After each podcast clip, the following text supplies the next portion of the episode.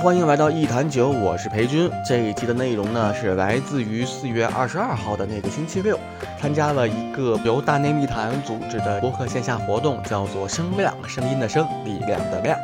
这个呢，是我目前为止参加的第一次线下播客活动，也是我参加的最好的线下播客活动吧，因为毕竟只有这一次，确实非常好啊！大内密谈举办的非常好。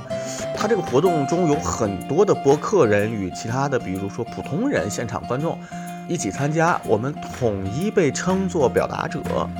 我是在四月二十号，也就是周四的时候到了阿那亚，活动是在礼拜六，所以我在周四周五以及后来的周日，在现场跟其他人一起录了几期播客。这一期节目主要是我第一天到达阿那亚之后，与两位当地的业主以及居住在青旅的一位室友，我们四个人共同录制的一期。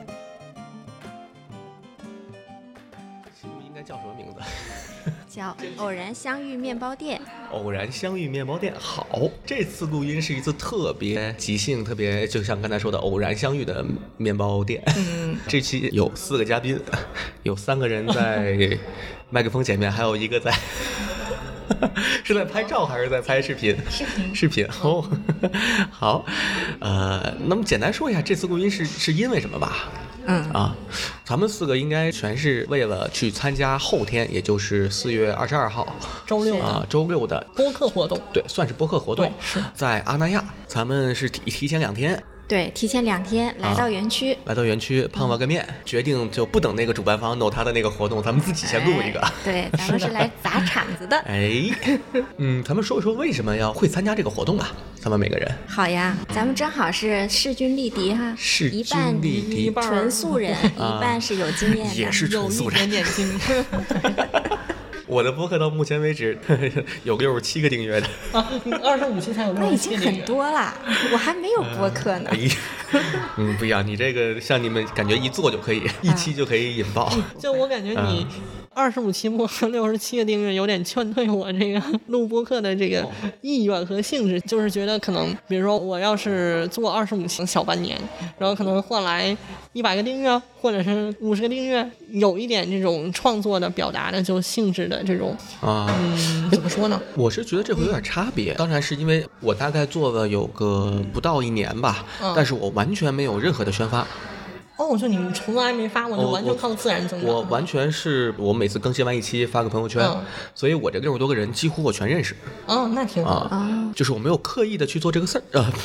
没有刻意的去做这个事儿，这个口音怎么？你说的对，我是等待它一个自然增长，嗯以及去年的话，因为疫情嘛，所以很多人都只能在家里，嗯完了今年可能会相对好很多，因为我本身我的职业是会有一些演出啊什么之类的，然后可能我们下半年会有一些计划到国内其他地方做巡演，那个时候就我是指望着我的那个 自然粉丝来听我的播客。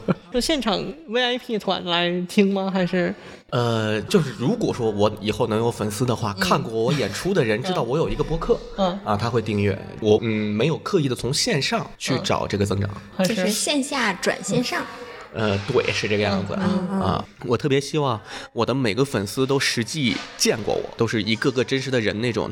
是从面对面的朋友转化到线上去。呃，对，面对面的朋友，然后各种，我觉得都算是朋友吧。我还就粉丝这个词儿会怪怪的感觉。对，是朋友会更好一点。对，哎，咱们还没有自我介绍是吧？对呀、啊好像是这样。这是一个必要的流程，是吧？就是让听节目的人他能知道每个声音背后是谁。呃，对。对，哎，那我先开始吧。我是裴军，是一个线下即兴戏剧的演员，同时也是参与一些喜剧方面的工作，是一个 sketch 编剧。OK，我跟裴军是见面之后才意识到，在去年少数派的一百小时后，请教我播客主理人的栏目中，其实已经在一个群里了。嗯，是同学。呃，对，是同学。这次是上周公众号和朋友圈看到了大内密谈发起的这个声量活动的信息，因为我之前在二一年的朗园播客节的活动也做了志愿者，然后我就先报了志愿者，想着能不能顺带做一下表达者，后来录一录音。结果发现做志愿者之后，只要再报名表达者是完全没有问题的，就直接来录一录了。对嗯，哎，那你怎么称呼呢，Chris，？Chris，对，Chris 李，就是因为我在飞书那个群叫李 L I 李嘛，但一般我其他的地方就叫 Chris。但是这两个名字其实本身都是比较大众的昵称，应该说是。好，那我们下一位，我是刚刚跟 Chris 在单向空间相遇，跟着 Chris 又来到面包店跟裴军相遇。我叫繁星舞步。也是这次我们二十二号活动的一个表达者，我参与了三场活动的表达。那我本身呢，现在在阿那亚这边做民宿，然后也是一位心理咨询师。就可以感觉到，好像我认识的心理咨询师说话都会语气很温柔。那可能也是语气很温柔的，就是当了心理咨询师。嗯，是的，这个声音听起来特别舒服。哎，那么我们这位一直拍摄的，那我先介绍我自己吧。我的名字其实是叫张扬，但是邻居啊还有朋友他们都喜欢叫我洋洋。我是在阿那亚生活的一个算是度假方面的博主吧。我在我自己的自媒体上面分享了很多我在阿那亚生活的真实的感受，同时也给到很多想来阿那亚的朋友一些对他们来说很有意义的建议。我也很高兴能够参加这次的活动，就像刚才我跟你讲的是，就是我在阿那亚，只要园区有任何的活动，我能够看得到，我就愿意参与进来。这是一个特别积极的参与者，对很多事情都还保有那种好奇心和热情，就是希望先能参与进来，结果不重要，过程很重要。哎，这个就非常的符合即兴精神。像我们做这种即兴戏剧，就是在舞台上，因为完全没有剧本嘛，通常情况下是两个演员不断的跟对方 say yes。我们有一个原则叫 yes and，看到了什么东西，第一个反应是先去 yes 它，参与它，接受它，去感受。像你刚才说那个，其实结果并不太重要，那个过程非常有意思。我反而是比较喜欢这种意外所带给我的这种惊喜，就是我不知道对我来说好像更有趣。即兴精神，我又知道了，我身上又具备了一个特质，就是即兴精神，太 OK 了。This，哎，那这次咱们大概都介绍一下自己，呃，要不然咱们都说说咱们选的选题以及为什么会选。早晨超过六点之前的有吗？我是、呃，我是，哎，大家都是是吧？你是哪场空？我应该是，那我应该在前面，因为我是十二点到一点，哦，那是，那你肯定是那你第一场。那你啊最、我肯定是最厉害，你是第一位。一共就两场是十二点到一点的，我是其中一场。啊我那场叫做深夜睡不着的时候都买过哪些东西？啊啊，这个我也关注来着。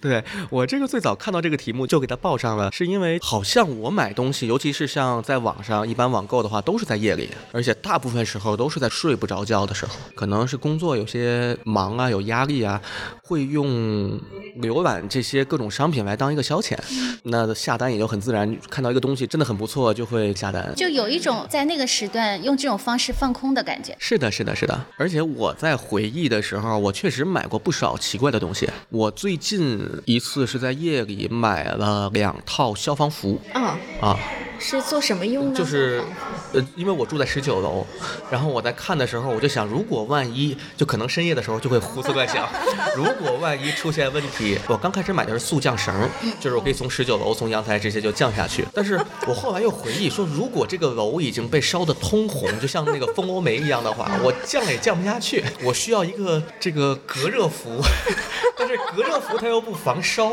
我就又买了这个消防服，是里面穿隔热，外面穿消防，就是可以防火烧，同时呢可以用这个钢丝绳从我的十九楼掉下去，有一个速降，还学了一些速降的技巧，一个绳扣怎么打。你这让我想起我最近看的一个、啊一个片子，叫《宇宙探索编辑部》哦，我也刚看完。是不是特别有画面感？嗯，对对对对对，还有我会想得更进一步，在我买完这个东西的时候，我想如果这个门烧变形了怎么办？啊所以就又买了撬棍和消防斧放在我的卧室里，一个套餐全齐了。这应该就是我上周买的一个买的一整套东西。然后他我正好看到这个选题，在想到我深夜想的这个事情，包括我之前还还买过很多奇怪的东西啊，可能会到后天的凌晨去详细讲一，讲这，是一个预告。呃算是一个预告。啊我好想去现场听听你都买过些什么，这个就已经足够有趣了 是的，是的，这是我的第一个选题啊！啊。那根据时间往下推，我是作为志愿者，想参与四点到五点的这样一个观鸟的活动的志愿者。哦，那个也是我特别想参与的一个。对，因为我是平时也是一个早起爱好者。其实我想做那个时段志愿者，是因为我参与的那个为什么人们现在更容易感到无聊，大概是这意思的一那个选题，它是在晚上六点到七点这么一个时间段。然后晚上六点到七点，我又查了一下，是我们所在这个秦皇岛的日落时分。然后我想，既然是日落时分，那我再选一个日出时段的活动参与进来的话，那它其实就形成了一种镜像的那种对称的感觉，就令人引发舒适。大概就是这个想法。跟那个活动组织方谈谈，然后说了能不能给我分配到那十晚，然后他说尽量安排。说不定到时候我会去找你，去一块观鸟。就是你睡，你是零点到四点是不睡还是？是睡晚了。我如果能起得来的话，啊，那行挺好的。那接下来是我们六点钟到七点是，啊。选题大概是亲密关系带给我的一些启示，其实也是一直以来，我觉得人际关系其实是人快乐的非常重要的一个因素，特别是亲密关系，就是你每天面对的这个人，你的爱人、你的家人，啊，这些亲密关系其实对每个人心情、情绪都是有一些影响的，有可能是正向的、负向的。特别是洋洋最近找到了他的心爱的另一半，所以我们俩就一起来参加这个。话题，我就特别想探知一些亲密关系在近期给他带来的一些启发。主要是想听我是吗？是是是。那么话题自然引用到，就是我们俩有两个话题是重叠的，就是刚才他说了，呃，我们六点到七点的那个亲密关系的，另外一个就是如何面对告别。其实当时亲密关系我也是想和我的先生一块儿参加的，但是那个名额满了。嗯。然后告别的这个是有名额的，我就把他也 一块儿报上了，但是结果呢，他不喜欢这个话题。啊，他就不想跟我一块儿参与了。他不想告别啊，对他不想告别。但是其实对于这个话题，我的理解是，其实告别对于我们的情感来说，也不一定就一定是那种生离死别，或者是很悲观的，跟每个人的心态有关系。不是说我们相聚就一定是快乐的、欢乐的，相聚有的时候在一起也是很痛苦的。那么分别也有可能是带给我们很多温暖。或者是更多的温情的东西。我们经历了一场欢聚，欢聚结束了，它可能是这个时间节点短暂的分别。我们更加期待的是下一次的欢聚，或者我们可以跟我们的昨天和我们的青春告个别，不是也很好吗？可能就是我这个人想东西就比较美好，所以无论是什么样的选题，可能在我的心里它都有它美好的那一面。对，感觉这个选题一下子就升华了。对，就不会那么沉重了。嗯，沉重。对，最开始我在选这个选题的时候，因为我爸爸正好是有一年的四月二十一号去世的，今年正好是七周年，正好这个活动是二十二号。我后来看到了一个关于告别的话题，其实我就很想去聊一聊，可能会。比较沉重哈，但是有你这样一个，就是平衡一点，对对对，把这个话题引入的不是那么局限吧？嗯，就是一听告别，可能有的时候就会跟亲人告别呀这些话题哈。嗯嗯，对于我来说，即便是面对曾经的呃跟亲人嗯那种告别，但是经过了时间沉淀以后，在我们心里，这种告别它可能也会以另外的一种方式和逝去的亲人在空间意义上的另一种相处。其实也是挺好的，可能是自我疗愈的比较好。您是什么工作？也是哦，对，刚才说是旅游。对我就是博主，呃，我相当于也是自由职业，在这边也是做民宿。那么做民宿，我们就会有一些推广的渠道。像携程啊这样的平台，那我等于是用我的自媒体给我自己建了一个我的渠道入口。嗯，通过我的自媒体上面，我的粉丝他可能来阿那亚之前，他会做一些攻略，刷一些跟这边相关的信息，他可能就会刷到我，刷到我，然后他会关注我，关注我的生活，然后可能在住民宿的过程中，呃，找到我啊，就是这样。然后还有很多都成为了朋友啊。哎，感觉这个特别有意思。如果说以后你这边真的会，比如说做个播客节目，嗯，可以跟不同的顾客去聊各种各样的话题啊，对，啊，就是。我现在一想就觉得非常的就是想订阅，想听一听啊。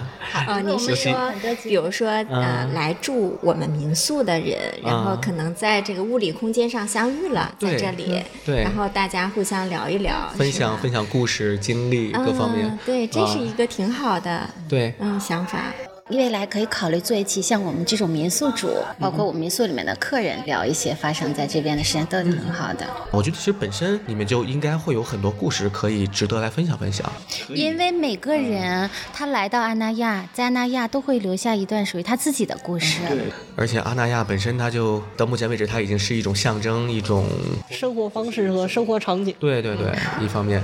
好，那咱们每个人都聊了一下自己的其中一个选题，嗯啊，咱们都是有多少个选题啊？我有三个，哎，我们不是有一叫中年危机和中年叛逆？对对对对，哦对，正好就你们就碰上了。那咱们先聊了吧，不带他们，不带别人玩而。且这个话题我没报上，而且咱们四个先聊一下。哎，可以啊，哎，其实我看那个整个还没有到中年嘛，应该没有到，对，我觉得应该没到。我零三年的。哦，哦，对，零三年的，帅。我天哪！我我女儿是零五年的，呃，一次占了下便宜。我比你大一轮，就比你大十二岁嘛。啊，那那 挺对挺挺有意思。所以说，我说我中年应该没什么问题。这些选题，我刚才说了一个，我第一个选题，咱们这些选题中有哪些选题是说印象最深刻的呢？或者是说，除了咱们自己的选题以外，有没有见到过哪些选题是印象比较深刻的？因为咱们好像有有将近一百个吧选题，对，有一百个，一百得有一百个对啊。你们还想起来什么选题？我觉得就是他那个买东西的挺有意思啊。对对对对，那个纯粹是有意思。对我，我觉得你 你这个买这个隔热服啊什么的，特别有这种画面感。对，但我还算比较理性消费的，就是我基本上没有在深夜买过就那么不靠谱的东西。哎，反正确实我买这个东西也不想让它能用到。其实我还有一个小，怎么说也不能说小小，比较狂野的私心，就是说跟那些播客主打卡见面。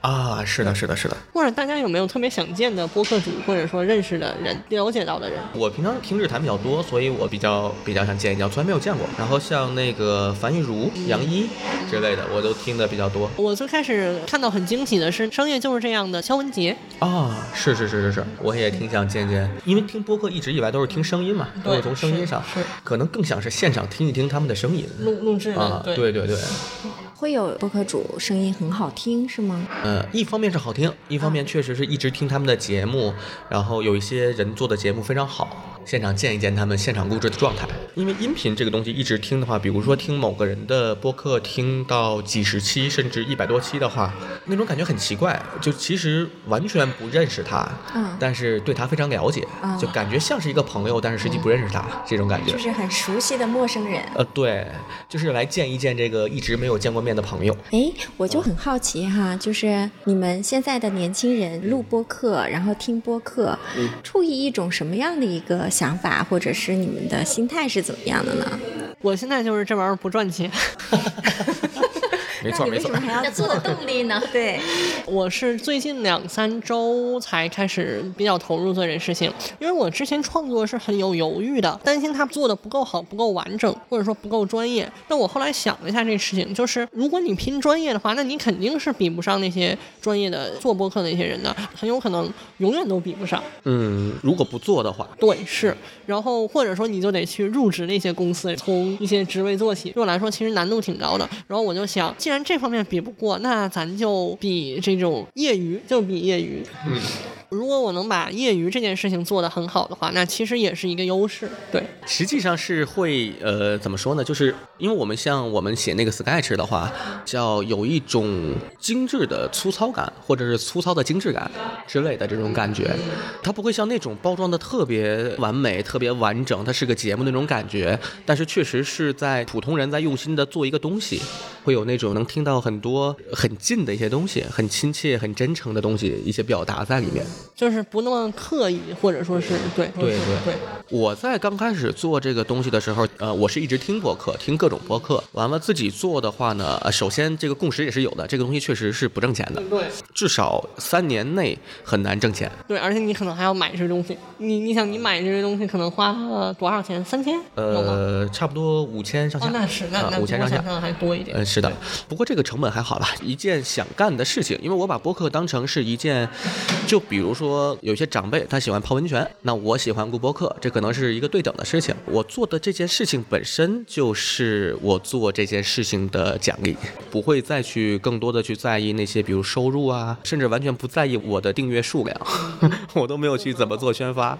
对，但是最近确实是跑到各个地方去串台，看能不能收一波其他节目的粉丝。哎，我最早做这个的原因，其实还有一点，就听其他人也聊过，也是有一位朋友他的长辈去世，完了呢，他在整理这些资料的时候，发现有很多影像资料，就是照片是比较多的，好像除了照片就其他东西都很少。就在想说，如果录这个播客能更多的保留一些声音，保留一些这个录播客的话，会说很多观点，有很多自己的故事，会留下一些东西。我曾经想过，等到未来可能几十年之后，我的朋友们或者说我的子女们，他们可以通过很多的音频内容来了解我是一个什么样的人。它是一个留下痕迹的东西，表达了我对很多事情的看法。大概是这个吧，这个应该是属于我做播客的一个第一个的原因，就是留下痕迹。嗯，我觉得他说的这个点特别好，就是人在感知外面的时候有几种方式，就是视觉型的、体觉型的，比如有人一定要触摸到，还有就是听觉型的。每一种类型的人，可能对于他敏感的那一个型格外的感兴趣。我就是属于听觉型，我记人的声音就记得特别准，特别准也很快。而且我觉得人在用声音来表达的时候，特别是就刚才李他说的，他不专业。但是，往往在声音上没有那么专业、没有那么多技巧的情况下，可能更容易表达那种真情实感。这个声音记录下来了以后，无论什么时间，你再重新去听它的时候，好像它都能把你带到那个情境里面。虽然你看不见它，感觉这个人他就活了一样。其实，如果你不是有技巧的话，声音还不容易被装饰和掩饰。他会带着当时的那个人的情绪对啊，带着当时人的真实的再去讲述某件事情的时候，他真实的那个情感在里面。是的，就刚才裴军讲的，他能留下一个很重的痕迹，这点挺打动我。对，因为阿那亚我们每年都有家史计划，就是我们也是写作者，就是我们会把自己童年的回忆啊，或者是家族的一些采访到的一些素材呀、就是有关于家史的这一些故事，就每年都有一个合集会放在孤独图书馆里面，更多的是一些记忆自己写的文字，还有一些老照片。声音是确实没有做过的，所以你刚才一说这个，我觉得还蛮打动我的。就我甚至都想去做一个播客。哎，那如果要是因为这个让你作为一个播客，那我来到这个地方的意义很有意义的事情就达成了。达成了。而且还让播客这个事情做得更大更强了。嗯，对，现在好像就是真的是越来越多的人在做播客了，都是在表达一些自己想要表达的东西，包括也有一些比较干货的分享，各种类型的播客都有。现在，当然类型还可以更多一点。嗯，当然当然，啊，我今天最大的收获就是让我对播客有了更多的了解和兴趣。哎，可以让你们俩聊一聊，哎，就因为你们在这儿待的时间短哈，聊聊来这儿以后到目前为止你们对于阿那亚的感受。其实我跟他住宿，因为我咱们住时间其实是是一样的的啊，，对对对，就是都是三晚。活动有一个那个拼房群，住宿的价格能够便宜一些。最后当然是目前没拼成。没拼成，你们是准备拼哪里呢？其实到最后也没确定。你们俩是在拼的时候就已经有链接了。有知道，但是我直到就刚才进这个，这是面包店是吧？面包店面包店之前，然后我才知道，哦，原来很早之前就在那个啊那个就是同学对，就是同学了，对。诶，那我想知道，就是这种形式哈，就是因为当天也会有很多的听众，他们可能就是比如说我们在表达着，就像这样有专业的设备，那听众是在旁边围观的，是吧？嗯，你你们有被其实我们围观过？对我们到现在都不太清楚，就是主办方也没有对特别明也确的没有说。对，因为他们卖听众的票嘛，对所以应该是肯定他是可以各个地方都有听众过来的。你们有没有这种形式下录过播客？我其实只录过一期，这是第二次录。但是我之前帮别人剪过播客，我是先剪了，别人录好剪给我，然后我一想，我都不用参录制，我只有免费的素材剪，然后那多好。啊，就你们后期还要再剪，对对对对对，就像咳嗽的声音都会被就像现在我嗓子不是舒服，这个到最后会剪掉，然后像那个啊结巴呀会给它剪掉，然后后期都可以修，大不了还那还丝滑吗？会的会丝滑。其实这个东西是一个技术问题，剪得多了就会啊而且相比其他视频啊各方面的话，呃，音频是最好剪的。音频感觉不出来卡顿，啊，是的，剪的那个断开的很流畅。对，没错儿。哦，刚才哎，说到哪儿了？刚才有一个问题，刚才哦对，说那个当众当众来过播客习不习惯？我其实从来没有当众录过播客，就是那种好像有围观的有围观的状态下。不过我应该感觉还 OK，因为毕竟我在舞台上演出的经验比较多。我现在反而会有点儿担心，会不会有很多观众围观之后，会不会他让我的表达带有一些表演性质？因为你关上门，大家几个朋友在这儿聊天，跟那种很多人看着的表达肯定不一样嘛。像我们演即兴，就是排练的时候跟带观众的时候，那完全是两个状态。观众是一个很奇妙的东西，对我现在会有一点点这个的担心。对，其实就是我帮别人剪，然后我就想，还有这么好的事儿，我不用录就可以直接剪。后来报了课之后，我就说有拿话筒可能性，我就干脆试着录一期呗，也顺便再锻炼一下剪辑的技能。于是就有了第一期，第一期是去年十一月录的，直到一直拖着，拖到了上周才发。而且其实我当时参与那个栏目的拿奖品片段和我后续传承第一期节目的是完全不同的两段，就一次录了两个话题。哦，所以你是拿了奖品的我是没拿奖品的啊？你是没拿奖品？我当时 我还以为，我当时还想说，之前上过一个播客的课，完了呢，那个播客的课他会评一个奖嘛，毕业之后会交作品，交完作品他会根据就是评个一二三等奖之类的啊，三个名额，对对，三个一等奖可以这么说，然后每个人会送一个话筒，送一个还不错的话筒。我当时想说，哎，有话筒，我就我大概录了一个多小时，我说我录这么长，怎么着也得给我一个吧，结果哎没拿着，可能听着都那些老师们听着都比较那啥，原本说五分钟能听完，结果听了一个多小时。那那些老师他们是成熟的播客是吧？啊，是的，是比较知名的主播。我觉得那些评分的老师也是给你们上课的老师吗？对对，就是的因为我那个时候已经上传到十几期了，其实相比比较初学者来说的话，我相对成熟一点那个作品完成度，所以我估计是没有拿奖的可能的，因为肯定是要去鼓励一些新朋友们加入嘛。我等于是属于自己摸索了很长时间再回去上这个课。听到就是说，咱们这有三个人都是尝试创作，我比较好奇，就是说大家创作和没有创作的心态是怎么样的？就是对于播客这件事儿，不是，你就任何形式的创作，比如说发到社交平台，或者说怎么样，它都是一个从普通的观众、读者、听众来作为一个创作的那个表达的人的一个转变，包括心态上的，包括各种意义上的吧。大家觉得有什么太多的变化吗？那你先说说你自己呗。你录完一期节目传上去，你自己感受是什么这？个时候，其实我觉得改变的感觉是蛮大的。首先，很重要的一点，虽然说网上有很多的不好的现象，挑刺儿啊，或者说怎么样。但整体而言，大家大多数人其实是友善的，嗯，就可以不把那些不友善的东西过度的放大，成为创作的阻碍。其实我本身不是那么害怕说有批评声，但是我就觉得它有这个风险，就没有去开始做。或者说自己也追求我要做的比较专业才可以，但实际上不专业的话也没有关系，因为可能没有多少人来听你的节目，本身就我之前看过李诞的那个工作手册，他讲脱口秀工作手册那本书，里面有一段话给我印象挺深的。他就说，先做是比较重要的，先去做，然后每天坚持做。因为他说的是写段子嘛，说是写不出好段子，你还写不出坏段子嘛。当你写了一百个坏段子的时候，那个好段子就出来了。所以我在创作的时候，我其实不太在意负面评价或什么，我会看，我能知道自己处于一个什么状态。比如说一个很初级的状态的时候，那就是会出现各种各样的问题，这件事情很正常。逐渐的、慢慢的、一点一点的去改进，先把这些不好的给做了，慢慢慢慢那好的就会越来越好，大概是这么一个心态。我的体会就是，做之前和没做最大的就是打破了自己的那个心理屏障。对于一个不是专业的人来说，会把这件事情想得很复杂。会觉得我需要具备这个能力，具备那个能力，然后还要考虑这个东西发出去以后，大家对你这个东西是一个什么样的看法。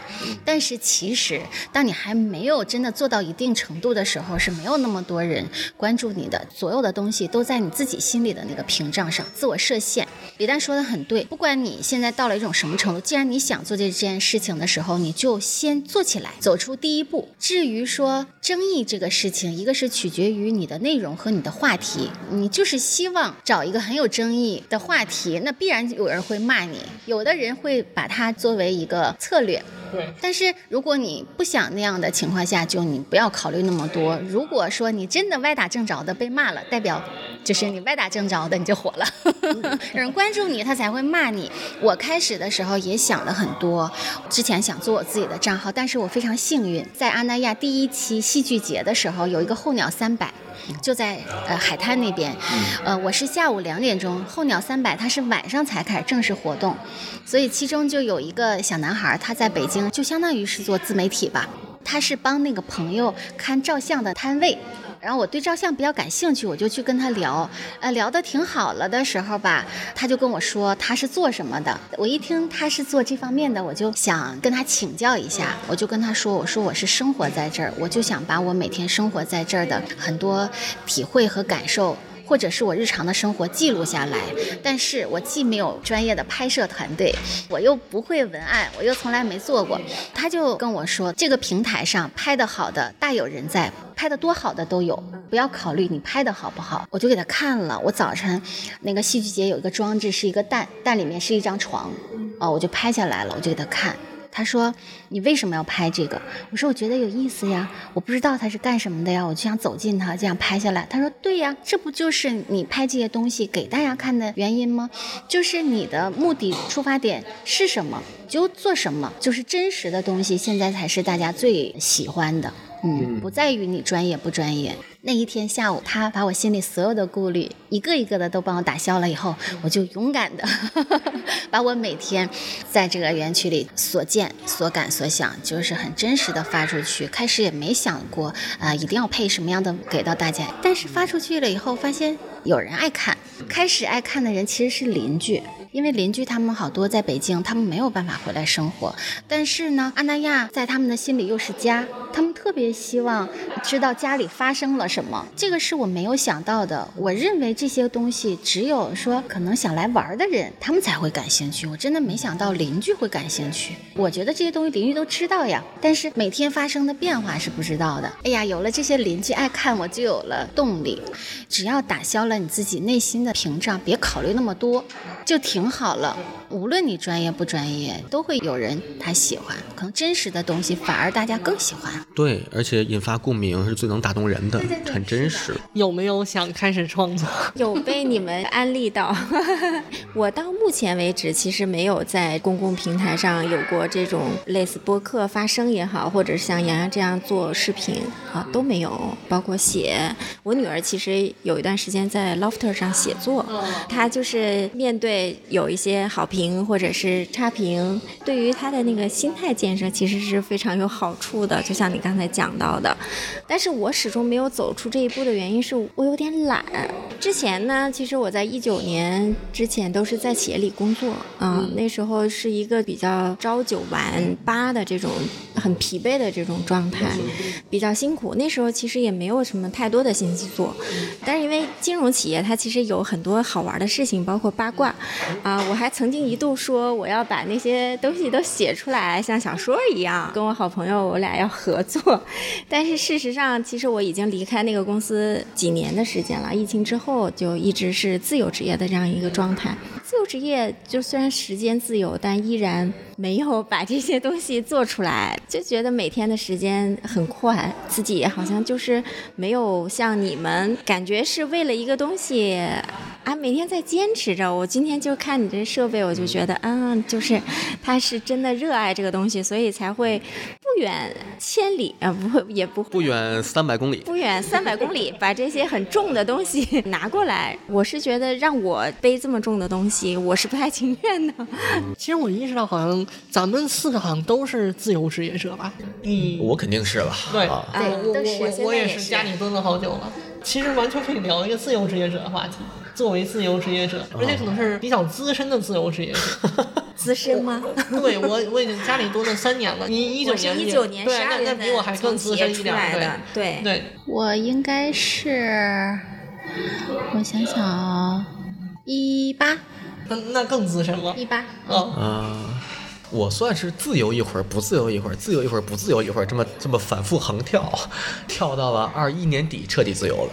反复横跳，就不自由的时候是特别不自由，自由的时候是特别自由，全扔掉，自己就玩去了那种。现在是不是年轻人里面很多人都选择了自由职业，就是时间自由的这种？有可能是找不到工作，是吗？嗯，对，就是被迫自由了，也有可能。你说这个有，然后我认识的身边朋友，他们有一些人可能跟我一样吧，因为毕竟我是这样的人，可能身边的朋友都是同一类人。就说我吧，我是比较反感制度化的生活，制度化的工作。比如说朝九晚五，哪怕现在正常随便去找一个工作的话，它有固定的上班时间，它有固定的制度，可能有的他要写周报，有的甚至要写日报，然后每天开各种会。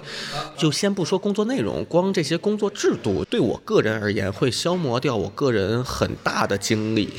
比如说像我之前是做咨询行业的，像什么项目交接会呀，像什么东西，这个制度是很对，它要维持一个公司，维持整个行业，维持我们人类以这个为发展为生活，对为运作，它没有问题。但是我个人对这个东西兼容程度，它会让我非常的痛苦。然后我身边大概聚集了相当部分这样的人，同类吧。我觉得像我这一类人不愿意固定工作的原因，就是就是这可能更向往那种不受管制的，或者没有那种被控制感的生活。实际上，反而现在所谓做自由职业之后，是比以前还要更忙的，自己会把自己的时间调到很满。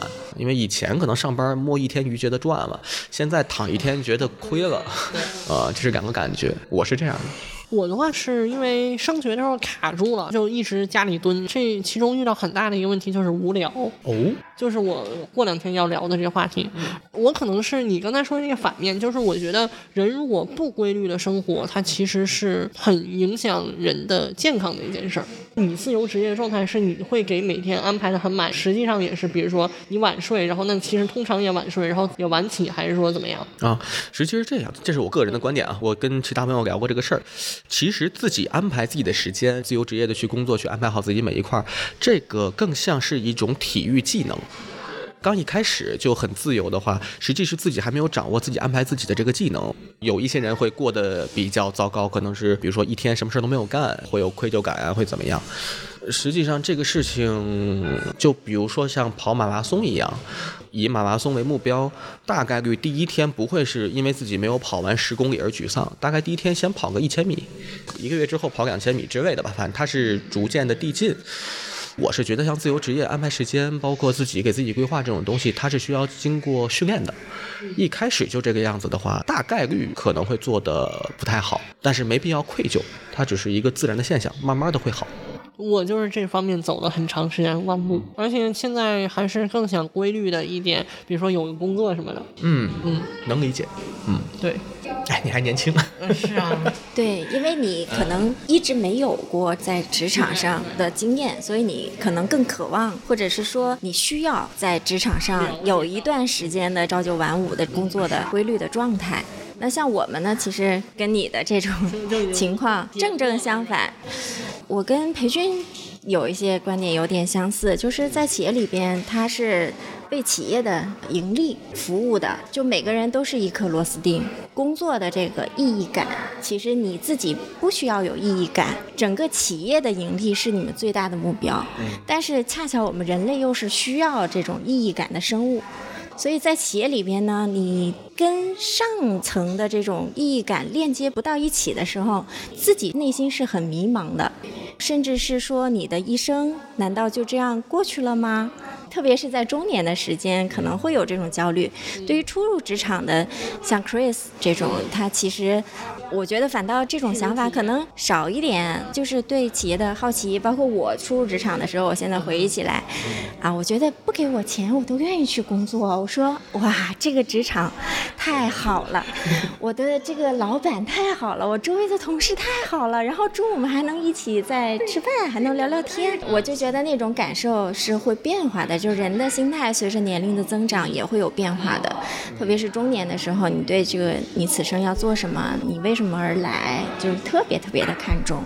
所以我就是闲下来的这段时间，比如说我写写家史，或者是我去开始学习心理学，做心理咨询师，对我自己的心态，或者是如何面对衰老、死亡这些人生的终极话题，对我的一生是很有意义的。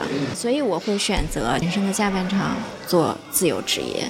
我的理解，自由职业就首先自由，先是因为你有了自由，然后你在这个自由的时间内，你再给自己找一个已经不算说职业了，就自己感兴趣、适合自己的事情。当我知道我时间已经自由了以后，如果没有事情、没有重心，我每天睁开眼睛，我不知道我今天该干什么，我们的目标，我这一天没目标，一个月都没目标的情况下，那我的心情肯定是不行的。那么我在这个自由的前提下，我给自己一定要找一件，既然我已经自由了，我就要按照我自己的意愿，我喜欢的事儿。前提是人做自己喜欢的事儿是非常幸福的，因为喜欢会让你持续的在这件事情上获得幸福感。那么适合你会让你走得更远。后来我就觉得一定要找一个，首先让我自己能快乐的事情做。就拿我自己来举例子吧，当我不工作了以后，其实前一年也是没有找到。自己适合做的事情的，这一年过去了以后，我就觉得我后面无论多大年龄，在这个时间内，我都要给自己找一个生活内容。最后为什么选择了旅游？是因为我觉得这个事情不受年龄限制。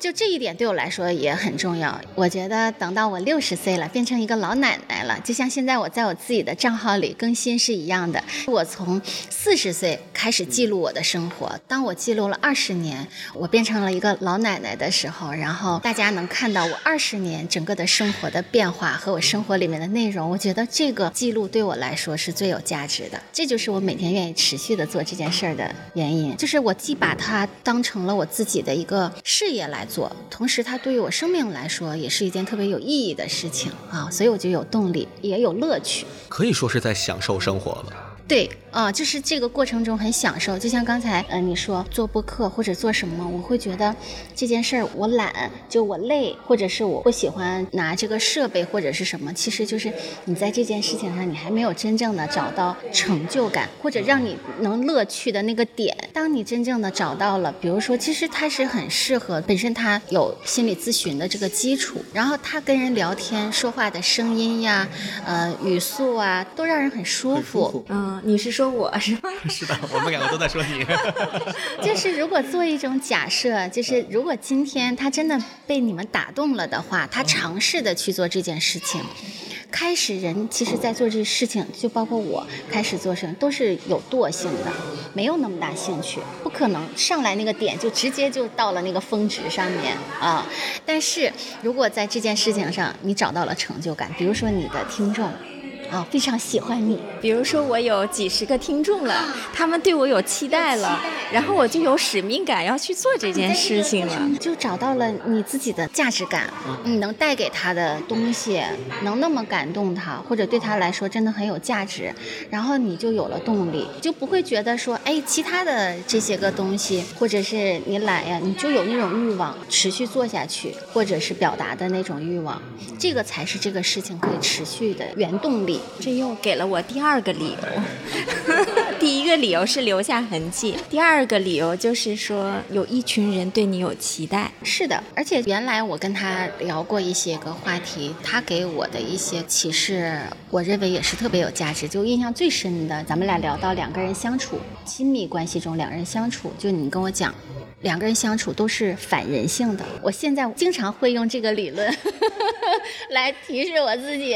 当我做了我不想做的事情，或者我认为这件事情违背了我意愿的时候，我就想，哦，对，这是违背人性的。如果你顺应人性，那人都是自私的，都想站在自己的角度上去考虑问题。所以这个就是你之前我们沟通带给我特别有价值，可能一生都有价值的东西。那。你也不能想象说，你通过这个音频，带给素未谋面的那个人，也许你有有些东西对他来说就是特别有价值，就那一个点就打动了他，他愿意持续的追随你的声音，期待，真的，你就会就是很乐意去做这件事儿，从这件事儿上获得成就感。嗯，太好了，你这个又给了我一些信心，是吧？哎，这期播客的主题叫这个，劝瑞贝卡去 去做播客，对，你就去做吧。对，如何有自己的播客，首先得有 得有三 一些哦得有劝自己的好朋友。对，两三个人来一劝。而且这个资源也特别好，因为本身你就是阿那亚的业主，那实际上从身边的邻居开始，每个人的经历或者每个人的想法都特别有意思。先从邻居开始录，每个邻居录一期。我跟你讲，阿那亚的邻居真的是有很多话题可以录。就我们刚从那个三亚家事游学回来，大概有二十几个阿那亚的人，每个人都讲了一下他今年家史故事的选题，都非常棒。对啊，可以给他记录下来。我就随便说，甚至都可能会变成阿那亚这边的品牌名片之一。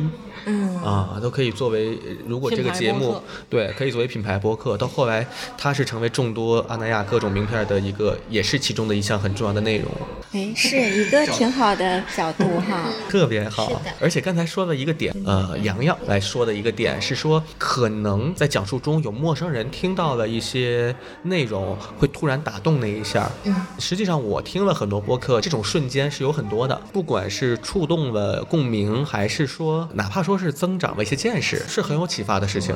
而且听完之后，有的时候有些东西自己在融合、再输出，会有更深一层次的领悟，是很有意义也很有意思的一件事情或。者当时可能那句话你沉淀下来了，就你听进来了，但还没有形成感悟。可能在你生活过程中，你突然又经历了那件事，跟这句话可能又联系在一起的时候，就会产生感悟了。是的，是的，这个特别好。我们是不是应该看一下时间？看看对对对，我的意思也是差不多。行，那咱们今天这一期算是一个呃叫叫什么？算是一个先就是现在可以理解为中场休息。反正明天我们都在，明天还都在再来录。而且后天是正日子，后天再去录平台哎，有做一个 demo。